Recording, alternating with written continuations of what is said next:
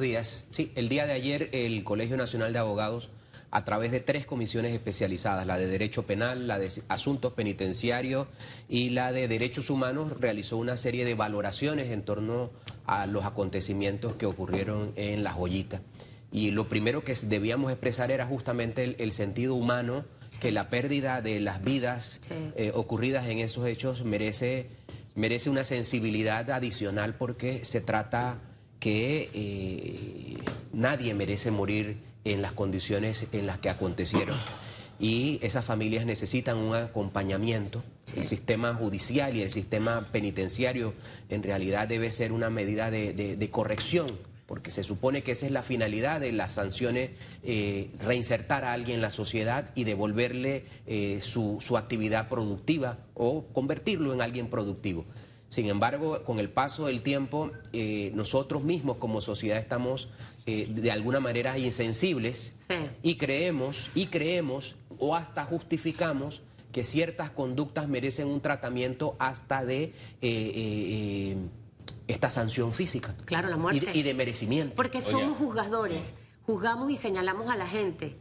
La, la, condenamos nosotros mismos así es, y al final todos en esta vida hemos cometido en algún momento alguna cosa que no está correcta. Yo hallo muy mal y sé que el Colegio de Abogados a través de su Comisión de Derechos Humanos está viendo este tema. Lo hemos mencionado, el tema familiar, pero la forma en la que, usted sabe lo que es para una persona de escasos recursos, ir al Instituto de Medicina Legal, luego irse al Santo Tomás, regresa de nuevo para el Instituto de Medicina Legal para que al final tú estés allí, afuera, a los alrededores, o sea, hay imágenes que a mí como panameña y como periodista, que llevo más de 25 años en esto, yo veo esas imágenes en cada tragedia que ocurre en este país. Y creo que al final, esto que ha pasado, señor Araúz, tiene que permitirnos el poder revisar ciertos procesos que van de la mano cuando ocurre un hecho como este. O sea, yo creo que es una falta de respeto para una persona, sea la condición por la que ese hombre haya estado tras las rejas, el tener que tenerlo en ese, o sea, son cosas que en realidad yo sí tengo que criticar y constructivamente para que mejoren, porque al final son seres humanos los que se murieron y los que están también fuera que están padeciendo este problema. Yo, yo coincido plenamente, o sea, si el Estado no da un acompañamiento eh, eh, en el que el sufrir, el, solo hecho de la pérdida de un ser querido se transforma en una agonía solamente por el tema de cómo eh, burocráticamente opera el, tema del reconocimiento, los trámites para hacer las honras fúnebres, es, es sumamente delicado. Miren, nosotros si colocásemos eso como contexto para buscar solución, es decir, volver a respetar la dignidad del ser humano, en donde los panameños tuviésemos conciencia que eso es lo que hay que buscar y no, no confundirnos en que aquí también hay una serie de responsabilidades pero cada quien tiene que hacer a lo interno una serie de reflexiones. Y por eso los, abogados, desde el Colegio de Abogados, también sabemos conscientemente como parte del engranaje que si hay abogados involucrados también hay que investigarlos. Pero eso no, no, nos exime a saber que es un problema eh, eh, colectivo, es un problema de muchas partes intervinientes y un problema en el que con la mesura y la responsabilidad podríamos aprovechar la oportunidad luego de décadas de olvido sobre un tema tan conflictivo como el son los centros penitenciarios. Fíjese lo que usted dice, una responsabilidad colectiva. Por eso mi incomodidad en lo personal de que el propio Ministerio de Seguridad, que es el principal responsable, no esté jugando ese papel ni dando la cara así en primera línea. Porque si usted es el encargado del primer anillo de seguridad, la seguridad externa e incluso la seguridad externa e interna de muchos pabellones, que usted escurre el bulto y diga, no, ese es un asunto allá del sistema penitenciario, a mí me parece sumamente grave, porque aquí todos los que están relacionados con este problema tienen que salir y dar la cara. Fíjense que no estoy hablando de, culpabilidades ni nada, estoy hablando de salir y dar la cara y decir, esto es lo que vamos a hacer o esta va a ser nuestra cuota y no importa que no importa el nivel de la persona, va a ser restituida, va a ser castigada. Eso a mí me preocupa. Como insisto, me preocupa que ustedes una semana antes hayan hablado del flujo de armas inusual y que todavía se diga, no, lo que pasa es que dijeron que era en todos los penales. Bueno, entonces alerta en todos los penales, pero había que hacer algo. O sea, no es llorar sobre la leche derramada, porque lo que pasó ya pasó, como decía el presidente. Pero espérate, ¿cómo es que no lo pudimos evitar si teníamos la información? Además sabemos que si los penales más poblados y por ende representan una mayor peligrosidad son tales, yo algo debía haber hecho allí. No es posible que, bueno, es que me dijeron y bueno, como dijeron que eran en todos los penales, no importa. A mí me resulta sorprendente eso. No salgo de mi asombro. Yo, creo que parte, parte del salir de, la situación em, involucra justamente eso, entender que lo que opera y cómo funcionan los centros penitenciarios ya no tiene que sonar a normalidad y todos debiésemos tener una actitud justamente de que lo que pareciese normal allá no, debe ser normal. Y eso nos, motivaría a un comportamiento de mayor proactividad. Y eso podría ser uno de los reconocimientos, al menos en el que nos corresponde a nosotros, desde una óptica eh, privada. Pero eh, sí, sí es un tema que la misma sociedad tolera y acepta eh, conductas o comportamientos pretendiendo que es la normalidad en ese... Ustedes sabían de esto, o sea, mire... ¿Cuánto tiempo antes sabían lo de las armas?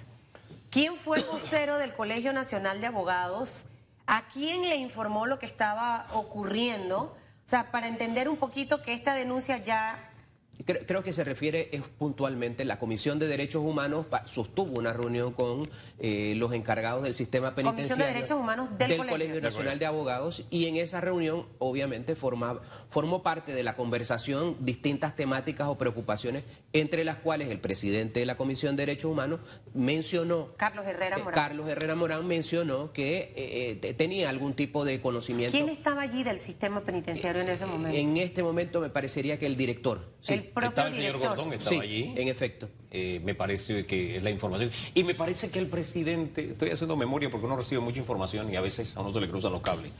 Pero el presidente explicó que a él se le dijo, fíjese la explicación que se le da al presidente, que sí, se le había dado el informe, pero la información era muy vaga, pues era que había movimiento inusual de armas en todos los penales. O sea, no se especificó uno.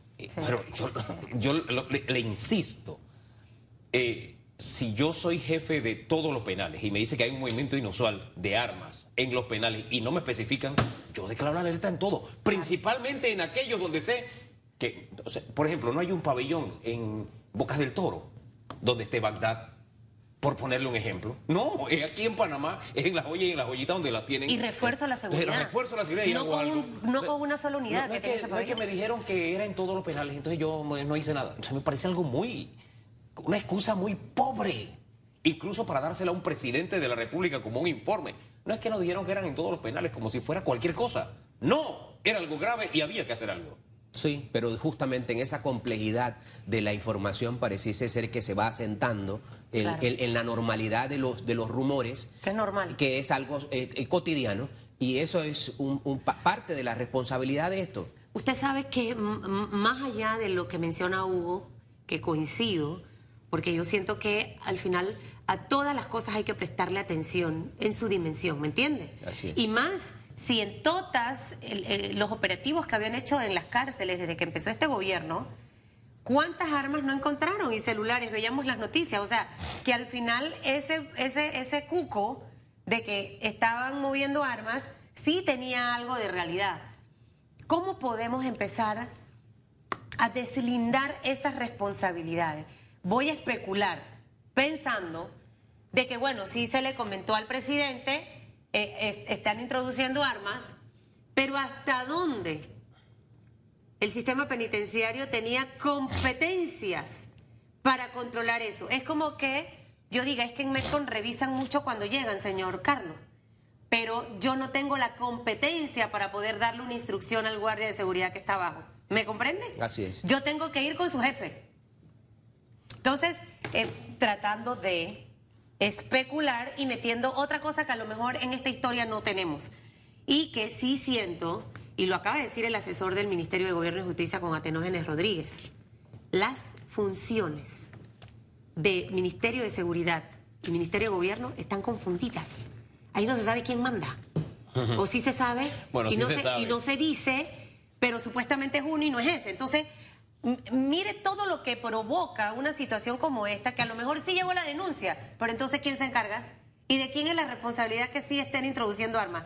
¿Quién debe ir a revisar que no haya armas? ¿Quién da la instrucción? Revísenme los pabellones porque hay una de... No sé si me, logro explicar. Plenamente. Lo, que ocurre es que eso nos lleva a reconocer obviamente que el funcionamiento de este tema está colapsado. Y por eso que sea el propio presidente de la República quien asuma la rienda y, tome medidas administrativas, lo que debe permitir es que esto pase a una etapa en donde esas confusiones, esa, eh, eh, sacudirse responsabilidades, involucre justamente es compromiso y una ruta de Estado justamente para darle un trato eh, profesional a esto, porque a lo mejor al paso del tiempo se ha perdido la profesionalización del tratamiento, que algo debe, que debe ser técnico y que algo que debe ser justamente sustentado en procedimientos especialísimos para lidiar con esas circunstancias que hay en los centros penales. Ah, ah, el, punto que a mí me resulta incómodo de esto es que al final estamos hablando de la vida de seres humanos que murieron, de gente que hay a su alrededor. A uno le ha tocado trabajar con abuelitas que tienen a sus nietos allá adentro. Susan habló del cuadro familiar. A mí los que más me tocan cuando usted tiene que atender estos casos son las abuelitas, cómo sufren cuando tienen a sus nietos, que hoy reciban esa noticia y que nosotros, después de 30 años de democracia, no hayamos tenido la madurez de poner orden en el sistema penal. Es una vergüenza como república. Porque esta es una historia repetida donde cambian los actores y cada día es peor. Recordemos, y ayer hacíamos memoria, pasó en la um, eh, cárcel modelo Ah, no, echamos abajo la cárcel, el Día de los Derechos Humanos, y los metimos allá lejos. Pero el problema que había ahí lo trasladamos para allá. Y al aumentar la población penitenciaria, se potencia aún más el, el, trabajo. Eso de que no saben quién manda. Todos saben quiénes mandan dentro de los penales. ¿Quiénes son subordinados a quiénes? Entonces, a eso hay que pedirle responsabilidad. Y hay que cambiar ese esquema. Es así de sencillo, porque a mí me preocupa que las propias instituciones que forman parte del problema tengan dos semanas para investigar y dar las soluciones. Porque, insisto, es un problema reiterado donde solamente cambian algunos actores, pero el esquema sigue siendo exactamente el mismo. Entonces, ¿cómo es que si yo soy parte de la enfermedad o parte del problema, voy a dar la vacuna? No sé. Eso a mí me preocupa, insisto, porque siempre se usa el mismo mecanismo. Vamos a separar, vamos a hacer esto, vamos a hacer lo otro y al final sigue el mismo esquema, la misma, la misma promesa de que, no, pero lo que pasa es que vamos a profesionalizar, vendrán más custodios civiles, eh, o sea, siempre es la misma medicina. Yo no sé si es hora de que entre o el Ministerio Público o, o una comisión independiente y que haya de verdad decisiones que estremezcan el sistema. Y eso involucra también reconocer cuando no tenemos capacidad de resolver el problema. Total. Y eso también... Desde el inicio. Desde el inicio. Involucra justamente que cuando un funcionario asume una responsabilidad, sepa conscientemente si va a poder cargar la carga. No tengo personal, no tengo presupuesto, no, después de no puedo. Y Como eso, Susan ayer. Pero esa es la responsabilidad justamente que, que, se debe señalar en el contexto porque yo sí creo que no podemos perder de vista que esto no puede eh, simplemente eh, eh, hacerse un señalamiento como si el funcionario y no estamos viendo al individuo como ser humano porque la sociedad resiente sus muertos. Y esos muertos merecen ser colocados como el contexto. ¿por qué voy a cambiar? Porque este país no merece que ningún familiar de nadie muera en esas condiciones. No solo que muera, porque es cierto, las mamás, las abuelitas, las tías, las esposas que hoy perdieron a, sus familiares esos 15 y, hay 13 en el hospital, pero las que todavía tienen un familiar allá adentro, ¿usted cree que duermen tranquila? Así es. Están pensando qué pasará en esa cárcel. Hay gente que está amanecida, sentada hoy en el Instituto de Medicina Legal para reconocer un cuerpo que está hasta irreconocible, porque era lo que decía el señor Pachar. 175 pesquisas operativos se dieron a lo largo de estos cinco meses. Óigame, qué casualidad de la vida que en el 14 no se hizo. ¿De verdad casualidad? No, es que... Uno sabe que ahí está el poder, que ahí está una de las bandas más organizadas y que no se haya hecho requisa ahí, envió un mensaje. Así de sencillo. Insisto, los poderes en las cárceles, los que de alguna forma tenemos relación con ese sistema, sabemos dónde está y cómo se mueve. Y aquí no es un gran misterio. Y que en esa investigación salga la verdad. La verdad. Por eso me preocupa. Duela a quien le duela y afecte a la institución o al funcionario que afecte. Tiene que salir la verdad. Vamos a hacer una Para pausa. corregir. para tomar medidas para que no vuelva a suceder. Vamos a hacer una pausa. propósito. Nosotros seguimos con este tema. Más, vamos a analizarlo todavía más con el licenciado. La pregunta, doctor Famanía. Doctora Susan Elizabeth Castillo de Reyes. ¿Qué piensa usted de las medidas, las acciones que ha tomado el presidente Laurentino Cortizo a raíz de la masacre de la joyita? Use el hashtag radiografía. Otra cosa que le decía yo ayer a un... Nos fuimos. Regresamos. Regresamos. No, Flor. No, no solo el tema de las figuras que a ella le asombran que hayan estado en la conferencia. A mí, cuando me hablan de demandar al Estado ante tribunales internacionales, me preocupa. Porque al final no es el funcionario el que comete el error el que tiene que pagar. Yo pago como ciudadano. Eso a mí me preocupa. No los panameños. Sí, o sea, yo, yo como panameño, todos los panameños terminamos pagando errores de los que nos gobiernan. Así es. Eh, hábleme un poquito de esa intención de llevar esto a tribunales internacionales. No, yo, yo creo que hay que ser muy mesurado y prudente, que cada, cada momento debe llevar una reflexión pausada. Sí. Eh, esta situación todavía está muy incipiente, eh, tienen que ocurrir di- diversos eh, avances en las investigaciones para llegar, obviamente, a interponer alguna acción puntual. Lo que hubo fue consideraciones, obviamente, de, de- de- de tender a, a presentar al Estado como el que debe generar un plan de acción. De lo contrario, hay una responsabilidad del Estado. Sin embargo, acciones concretas todavía es muy prematuro hablar de eso, por lo tanto no sería eh, del todo responsable. Era una lluvia de ideas que Eh, tienen ahí, nada más en ese era- momento. era- eran tres comisiones de trabajo del Colegio de Abogados que presentaron valoraciones en distintos sentidos. Bueno, y tienen que esperar los resultados de estas investigaciones de Claro. dos semanas. Ahora, a mí me gustaría saber cómo el Colegio Nacional de Abogados, eh, si tuviese que darnos una evaluación hoy del papel que ha desempeñado en este caso el Ejecutivo, eh, el haber separado a cinco funcionarios, porque no son cuatro, son, Son cinco, el haber dado plazo de dos semanas de investigación, parte de las cosas que solicitaban ayer ustedes en la conferencia de prensa ocurrieron. El presidente separó eh, a las personas a cargo del sistema penitenciario. Eh, ¿Qué esperan ustedes que ocurra en estas dos semanas? ¿Confían en esa investigación de dos semanas? ¿Confían en quienes tienen la responsabilidad de escudriñar? Porque decía yo antes de ir a la pausa, que se sepa la verdad. Yo quiero saber la verdad de esas dos semanas. Me gustaría saber la posición que tiene el Colegio Nacional de Abogados. Mire, sie- siempre nosotros hemos hecho referencia que cada vez que ocurre una crisis sobre distintos tem- temas, nosotros tenemos la expectativa es que el liderazgo político lo asuma, obviamente, la cabeza.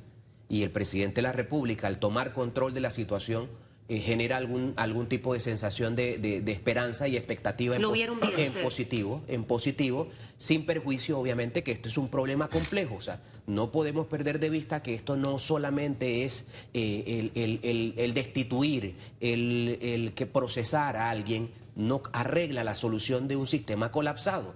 Y ese sistema colapsado es el que necesita la ruta en cuanto a políticas públicas que se hacía referencia. Y allí obviamente los expertos siempre van a tener una, una incidencia.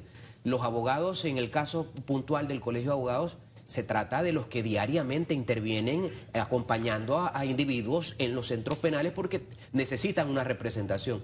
Nadie mejor que un abogado que acuda permanentemente a los centros penitenciarios va a tener una opinión eh, eh, que nos ayude a fortalecer por lo menos la visión desde los abogados. Con la salvaguarda de que existe la posibilidad de que haya abogados que formen parte del Y, problema. y como todos los sectores estamos en revisión, por decirlo así, el colegio no va a defender a los abogados si son responsables de las conductas. Es un tema de responsabilidad de cada sector. Por eso el colegio también hizo un llamado al ministro de Gobierno en el sentido de convocar a ese Consejo de Políticas Penitenciarias como una fórmula de establecer un diálogo profesional sobre la temática. Ahora, ¿quién debe llevar esta investigación de dos semanas? ¿El Ministerio de Gobierno y Justicia? Eh, ustedes, por ejemplo, solicitaban en el día de ayer la separación también de la directora Ulloa de la Joyita para no viciar eh, estas investigaciones. Entra el Ministerio Público. ¿Se sienten seguros de esa investigación?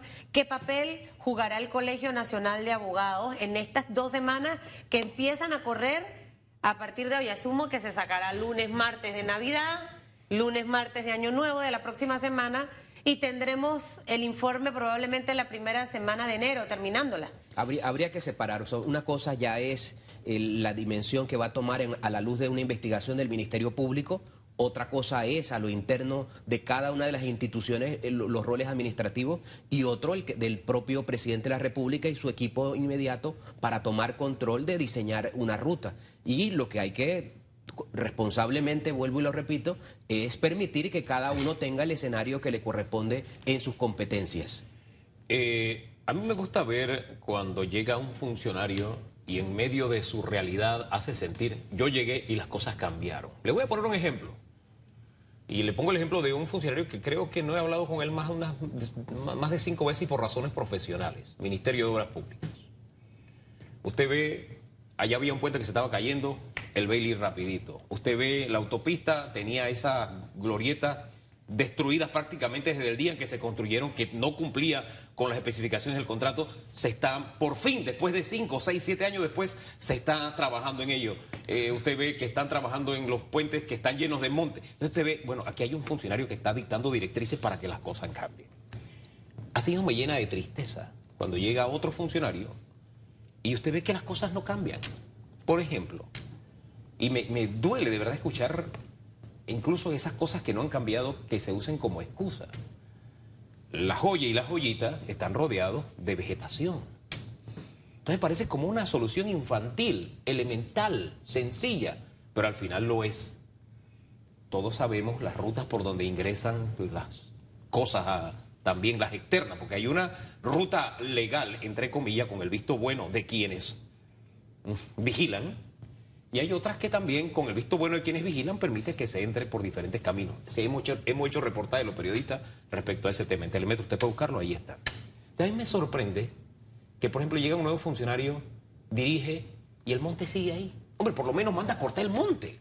Eso no cuesta mucho. Eso no cuesta mucho. Para eso usted- no es que no tengo recursos, no. Dale una huira, consigue una huira y ponlo ellos mismos a cortar el monte. Haz algo. Me duele cuando se mantiene el status quo y tengo que ver a un presidente que habla por los que sus funcionarios han hecho o han dejado de hacer. Porque yo insisto, yo, yo veo buena intención en el presidente. Es más, los informes de consejo de gabinete por lo general lo está haciendo el vicepresidente. Ayer el propio presidente fue y dio la cara, lo cual dice, asumo liderazgo, voy a hacer algo. Pero me insisto, yo dejo una interrogante porque quien investiga forma parte del problema. Porque este no es un asunto que pasó hoy, ya es una historia repetida y necesitamos de verdad ya buscar una solución. 15 muertos para un país como el nuestro, que se precia de tener gente buena, gente pacífica, porque el panameño medio común es pacífico, a pesar de los brotes de violencia que uno ve. De verdad nos dice, si nosotros volvemos a ensayar una solución de los mismos que han ensayado las mismas soluciones en otras instancias, es como el, el hámster en la rueda, ¿no? No vamos a hallar ninguna. Me da la impresión, no quiero ser pesimista, pero es que ya lo he visto la historia, ahora la veo con actores diferentes y con una tragedia mayor. Eso a mí me preocupa. Con la diferencia que si es el presidente de la República que ha salido a dar la cara, ha asumido la responsabilidad, que nos echen eh, tierra en, en los ojos, obviamente ya va- la carga política es del presidente de la Claro. República de no dar una solución en el tiempo en el que la sociedad va a Me, exigirla. me- me ayuda a- a, Entonces, ver un horizonte de esperanza quien, distinto. asu- Gracias. quien- quien- quien asume el compromiso Sí. hoy día se convierte en la cara visible Claro. de las respuestas que necesitamos. Pero no es lo que Gracias. debe pasar, en realidad. ¿Por qué? Porque creo que todo líder tiene que rodearse de otro grupo de líder. ¿Me entiendes? Así es, Que así hagan es. su trabajo. Para o sea, a- aligerar que la carga. Claro, porque es que al final tú no puedes cargar todo porque eso en algún momento puede colapsar.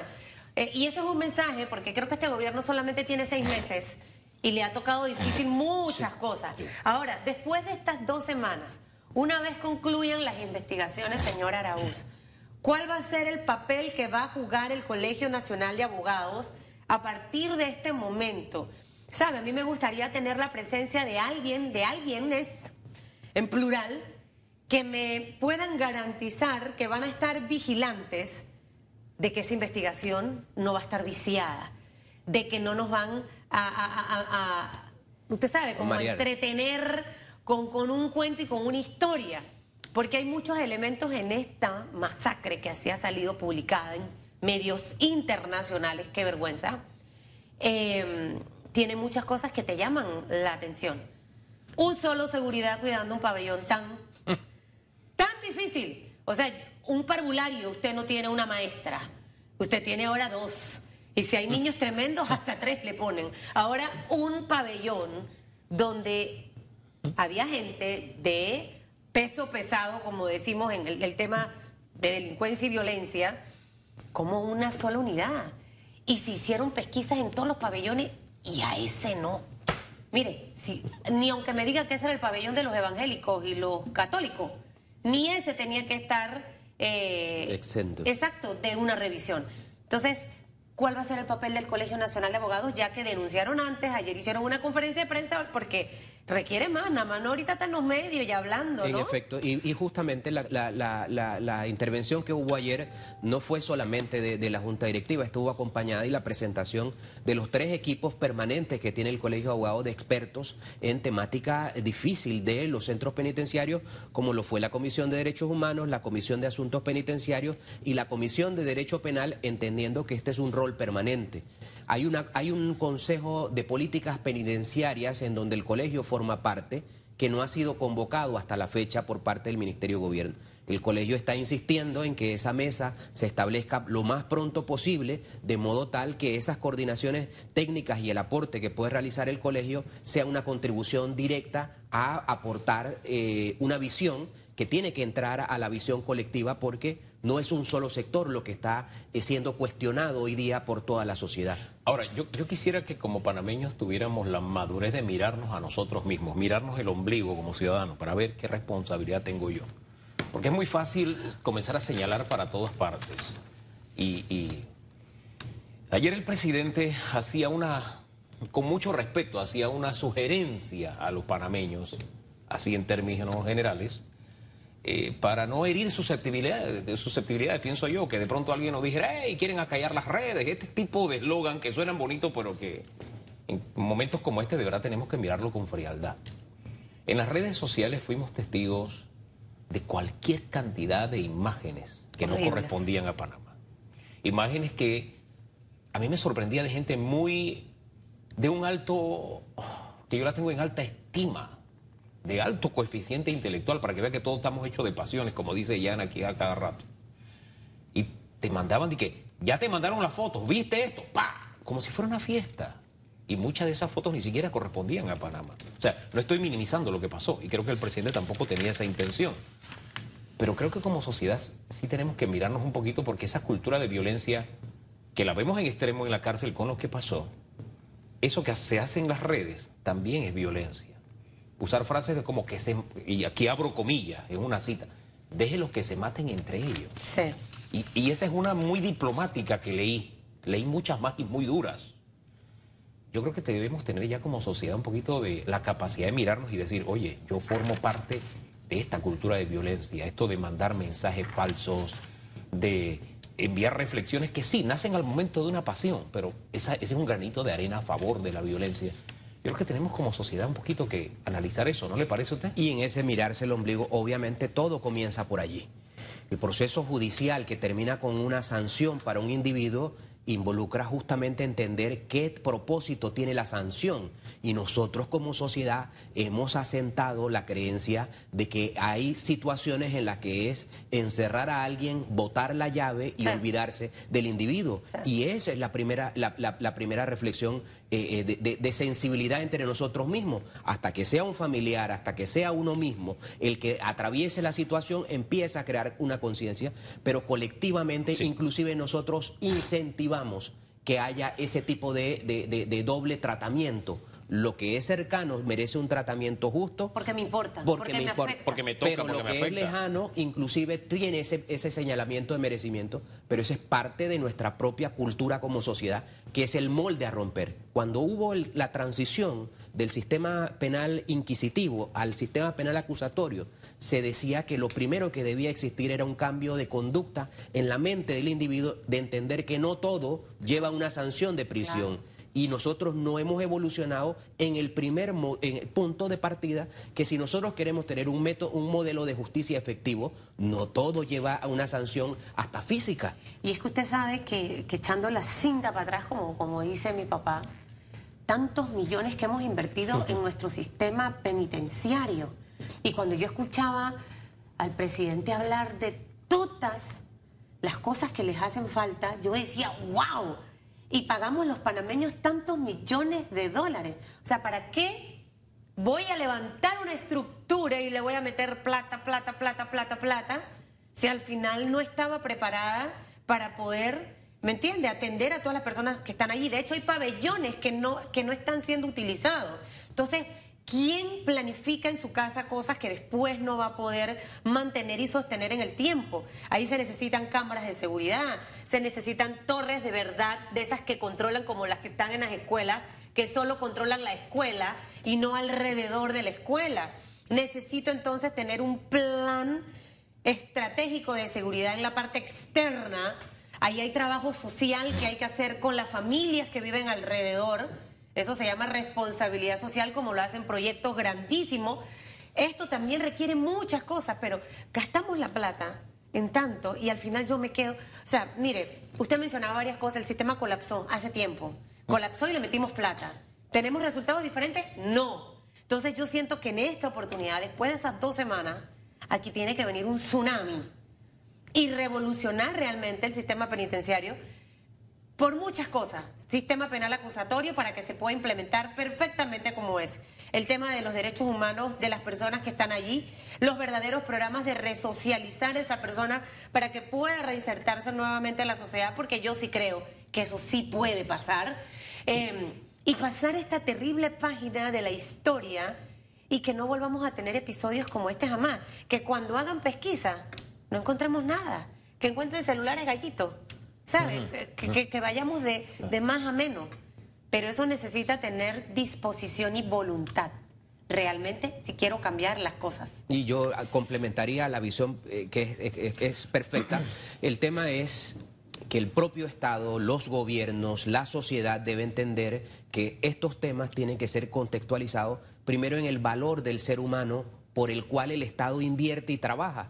Si yo no pienso que esto es por el valor del ser humano, por su dignidad y por su, por su concepción, simplemente su naturaleza de ser humano, yo entonces de nada me sirve tener nada, eh, nada, nada, porque yo no estoy dando el valor al ser humano. Fíjese que ya, la musiquita dice que se nos acabó el tiempo, pero quisiera aportarle algo adicional para escuchar su punto de vista. Cada vez que vemos un operativo de requisa, y nos muestran las armas y demás, debemos reflexionar que muy probablemente, fíjese cómo se lo digo con elegancia, muy probablemente los que han encontrado eso de alguna forma han permitido que eso ingrese allí. Y en la economía subterránea que se maneja en los penales, cuando sucede una requisa, un arma que costaba antes 3 mil dólares introducirla, después de una requisa cuesta 5 mil y alguien se beneficia de eso. Entonces las investigaciones tienen que tocar esos detalles. Y en medio de todo eso me incomoda, me resulta incómodo que los partidos políticos que recientemente estuvieron administrando, para hablar de las dos últimas administraciones, salgan diciendo exigimos tal o exigimos cual, en vez de decir... ¿Qué hice? Oiga, nosotros no hicimos la tarea completa, porque yo he sido testigo del deterioro en estos últimos años de ese sistema y de eso que le acabo de mencionar con mucha responsabilidad.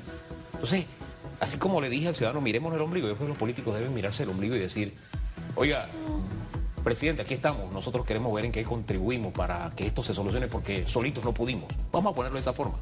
Y creo que debemos hacerlo entre todos. Esa madurez yo también aspiro a que nuestros líderes políticos en algún momento la tengan y que acepten, oye, nosotros no lo hicimos bien y el país merece hacerlo mejor.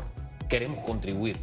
¿Podremos aspirar a eso entre nuestros políticos en algún momento? En la medida que hagamos peticiones concretas, como por ejemplo que esos partidos políticos soliciten a sus propios diputados, que citen a los ministros correspondientes, que rindan cuentas ante la Asamblea de Diputados y se empiece a construir políticas públicas, que son rutas institucionales a favor de salir de las crisis que vivimos. Que se hagan cuando se tienen que hacer. Total. En efecto. Y preguntando lo que se tiene que preguntar, no que se van a veces al extremo. El señor Chambonet, el nombre del señor Chambonet Pérez, Vázquez Chambonet. Sí, Ramiro.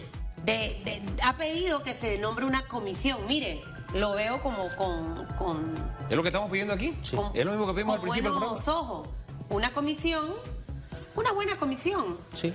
Eh, creo que de repente el Ejecutivo la pudiera hacer. Ustedes no se van a reunir con el presidente, no han solicitado reunión y nada de eso, ¿no? Eh, por esta coyuntura no, pero sí estamos en el tema de justicia muy eh, eh, eh, incisivos en que hay que hablar ahora del Pacto de Estado por la Justicia, reformas al Pacto de Estado y eso esperamos que los primeros días de enero ocupe la agenda. Eh, eh, el presidente tiene una forma muy particular de ver las cosas muchas veces y le pregunta a quien menos usted cree, oye, ¿tú cómo ves esto? Para tener, para ver la situación con ojos distintos. Yo aspiro que en este caso no se conforme con la información que le llega, sino Sí. que para ver con ojos distintos, tal como le dijimos al principio del programa, reiteramos, una investigación se lleve a cabo no con quienes potencialmente son protagonistas de lo que pasa, porque vamos a tener exactamente la misma solución.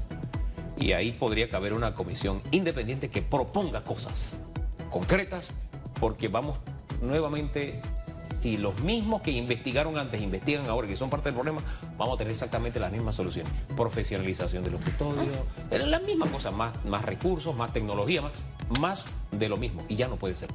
Con esto que estamos diciéndole al mundo, 15 muertos. No, esto se necesita algo, algo histórico, algo que tremenda, algo que tremenda. Porque fíjese, y disculpe que me voy con esto porque esto a mí me toca.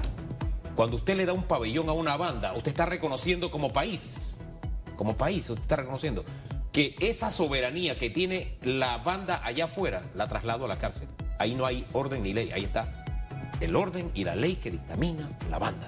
Y no podemos seguir caminando por ahí. Los países que han ensayado otra salida les ha ido bien. La pregunta de redes. ¿Tenemos redes? Doctor, ¿le han dicho si tenemos redes? ¿Redes? ¿Redes? ¿Hay redes, señor director y productora? Ah, no, vamos al cambio, me dicen. Vamos al cambio. Vamos al cambio.